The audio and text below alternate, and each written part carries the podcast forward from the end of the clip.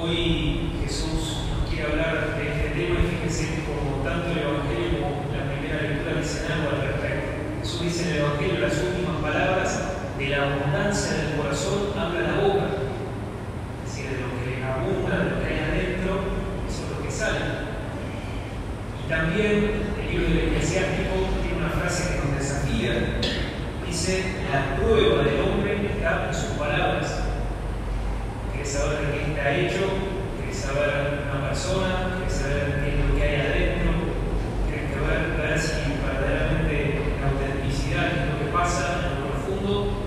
Y a observar, estar atento a las palabras. Las palabras, sin duda que revelan lo que hay adentro del corazón. Y además, nos podemos dar cuenta rápidamente que esto es así. Cuando una persona enseguida empieza a estar constantemente enojado, de mal humor, palabras agresivas, hirientes, enseguida hay que prestar atención que algo debe estar pasando adentro. Y lo mismo, cuando una persona transmite alegría, palabras amables, evidentemente que hay algo bueno que está sucediendo en el corazón. Entonces es un tema que nos sirve de evaluación, de poder entrar a la propia alma. Y también la palabra de Dios le da un lugar muy central y muy importante a nuestras palabras.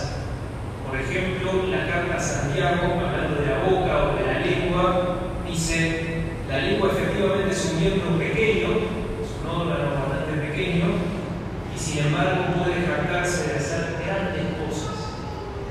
Se sirve para bendecir y para hacer cosas muy buenas y también las palabras pueden ocasionar muy grande. Las palabras tienen un poder performativo, se producen un efecto muy notable, muy profundo en quienes lo escuchan. Y esto miramos nuestra propia experiencia y nos damos cuenta.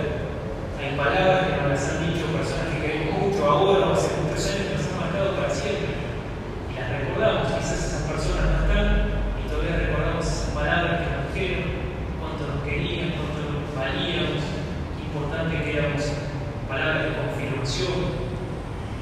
Y lo mismo, a veces tenemos que hacer mucho esfuerzo para olvidar y para perdonar palabras que nos han dañado.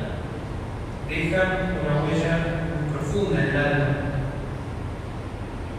Y Jesús mismo vivió esta realidad de las palabras. Las personas se admiraban de la sabiduría que salía de su boca, se admiraban de la autoridad que tenía, es decir, la entre sus palabras y, y su vida, y también se admiraban de cómo trataban a los demás. En un momento, aquellos que lo rodeaban, que estaban con él 24-7 todo el tiempo, decían: Este hombre lo ha hecho todo bien. Y no eran personas que habían visto solamente un milagro, eran los que vivían al lado de él todo el tiempo. Y se admiraban de cómo Jesús trataba con tanto amor, palabras que levantaban, palabras que edificaban, palabras que generaban vida. Y lo que Jesús hizo en su vida terrena hace muchos años, en el misterio de la fe, y porque Él habita en el corazón de cada uno de los creyentes, de cada uno de nosotros, lo quiere prolongar en mí y en ti. Jesús quiere en nosotros pronunciar palabras hoy que edifiquen, que levanten, que hagan bien, que den vida. Y para eso necesitan de nosotros. La segunda carta, San Pablo dice que todos nosotros estamos adentro de un gran misterio de transformación. Hecho dice, todos serán transformados. Dios quiere y puede, porque Él menciona porque Él menciona el pecado, transformar todo nuestro interior. Especialmente está interesado, en esta semana vamos a entrar en transformar nuestras palabras, nuestro modo de vincular, nuestra manera de hablar. Y no solamente que Él quiere, sino que Él puede. Y por eso no entramos en este tema solamente para desanimarnos ante nuestros límites, sino con la esperanza de que Él es capaz de hacer nuevas todas las cosas. Y si somos humildes, si trabajamos, si nos confiamos a Él, pedimos su ayuda, mucho, mucha transformación se podrá realizar en nosotros. De alguna manera esta transformación es como una calle de dos manos. Dios en primer lugar está muy interesado en transformarnos de adentro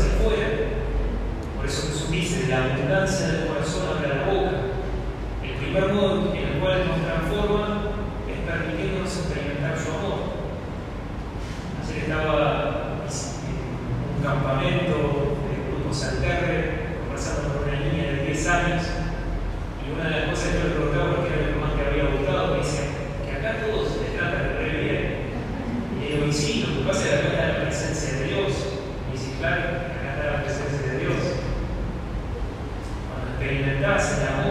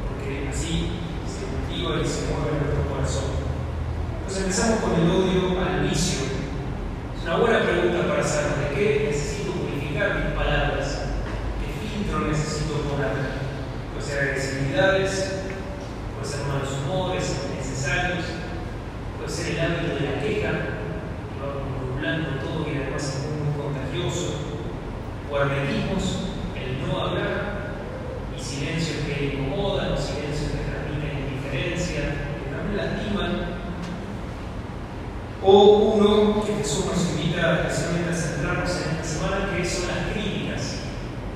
Que las críticas no son más que la exteriorización de los juicios interiores que vimos la semana pasada. La crítica hace audible lo que ya en el corazón se fue una condena. Es impresionante el Evangelio de lo firme que Jesús frente a este vicio del habla. Y básicamente lo que dice Jesús es cuando dos personas critican, cuando se está en un ambiente donde se está criticando, esas personas, aunque no lo saben, son ciegos. Dos ciegos que se están dirigiendo a un pozo. Es decir, se, están, se van a lastimar, se están lastimando. Son ciegos porque están concentrados en la paja del ajeno y nos volvemos incapaces de ver la vida que hay en el nuestro, es decir, nos volvemos ciegos a nuestros propios defectos, nuestros propios errores cuando criticamos a los demás. También nos volvemos ciegos porque ensanchamos los defectos y achicamos el bien y la dignidad que esa persona tiene, analizar los esfuerzos que hace por ser un poco mejor. También somos ciegos porque miramos sin amor, sin los ojos de Jesús, y solamente Dios ve en verdad el corazón de las personas y su potencialidad. Cuando criticamos, cuando nos sumamos en esas conversaciones que a veces están tan normalizadas y parecen parte normal del modo en el cual hablamos, pero Jesús nos dice, no es normal, no es bueno, te lastima y lastimas a otros. Todos tenemos experiencia de cuánto duele cuando nos enteramos que alguien que queremos o que tenemos cerca nos está criticando. Entonces Jesús frente a esto, frente a este filo del cuchillo, dice, luchen, no naturalicen, no lo den por sentado, no es una cosa normal. Y hay un salmo que dice, Señor, pon un centinela a la puerta de mis labios. Pon un soldado que proteja y que impida que salgan de mi boca palabras que hagan mal, que lastimen a los demás. Y el segundo filo del cuchillo es la virtud opuesta, a la crítica o a todo lo que hace a, a mal hablar o a hablar sin amor, que básicamente consiste en el arte de la buena conversación. Qué bueno que está, qué bien que se siente, cuántas ganas nos va a estar en un lugar donde se habla bien, donde hay alegría, donde hay extensión, donde hay encuentro, donde no hay agresión, donde las cosas podemos compartir el verdadero encuentro corazón a corazón y la podemos pasar verdaderamente bien. Cuánto bien hacen esos ambientes. Para ahora algunos consejos, cada uno tomará aquel que sea de más utilidad cultivar durante esta semana, especialmente el arte de la buena conversación. En primer lugar, generar un ambiente diferenciado y especial para poder charlar y encontrarnos unos con otros. Para esto creo que hoy en día es importante y necesitamos reflexionar y necesitamos reafirmar lo importante que es apagar los celulares y apagar la televisión si nos queremos encontrar un rato con familia, si nos queremos encontrar un rato con amigos. Juan Pablo II se decía que tenía la capacidad de escuchar a cada persona como si fuese lo único y lo más importante que está sucediendo en la vida. Y justamente el celular y justamente otros artefactos y dispositivos nos quitan eso, quitan la posibilidad de escuchar de verdad, de estar presente de verdad. Y se nota. Un tiempo vi una imagen que me llamó mucho la atención, era una imagen que tenía una frase, con un mensaje. La imagen era un velorio donde había 1500 sillas aproximadamente solamente 10 estaban ocupadas. Había un mensaje que decía, pusimos 1500 sillas porque esa era la cantidad de amigos que esta persona tenía en Facebook, de los cuales solamente 10 habían acudido. Creo que aplicado a la gran tentación que a veces tenemos es estar demasiado pendientes y dedicar demasiada atención a esos 1490 y dejar de poner el corazón, nuestra atención y nuestro amor en esos 10. Son aquellos que están especialmente cerca, que son aquellos que están y estarán, y que son aquellos que Jesús especialmente nos puso al lado para cuidar, para amar, para manifestarle el cariño.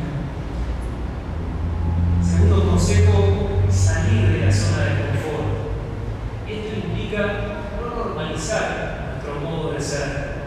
Por ahí puede decir, bueno, yo soy así, o yo hablo así, o yo soy una persona introvertida, yo soy tímido, no soy de hablar, no me gusta hablar, no me gusta compartir. No es así. No es así. Cada uno de nosotros recibimos el amor del corazón de Jesús para hacer nuestros esfuerzos y para ser transformados.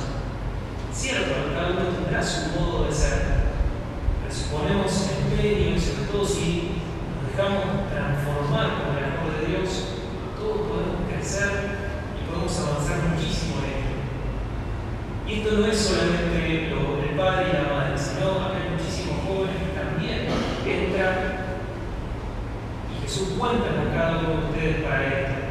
No llegar solamente la conversación pensando en otra cosa en el celular, sino Jesús cuenta con ustedes para que puedan salir de indiferencia, para que puedan también sacar temas, para que puedan también preguntar, para que puedan poner el corazón y hacer que ese momento sea un momento agradable, donde se respire y se siente el amor de Jesús. También Jesús cuenta con, con ustedes. Y tampoco hay que normalizar esto, como dice Juan, es joven, está bien, está con el celular. No, ni está bien ni es normal. Porque poco a poco, si uno no lucha contra eso, te va haciendo el corazón muy egoísta. Te vas estando solamente centrado en tus cosas, en tus ideas, en tus pensamientos. Está justamente en la edad donde Jesús te quiere enseñar a amar.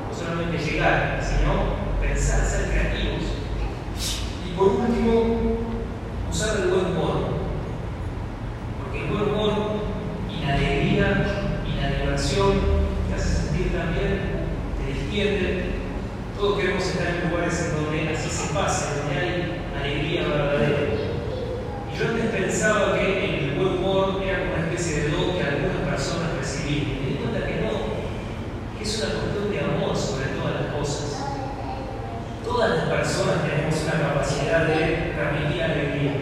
Ayer, por ejemplo, estoy hablando con 45 niños, que iban de 9 años hasta 15.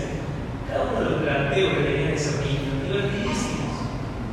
Y todo tipo de personalidades.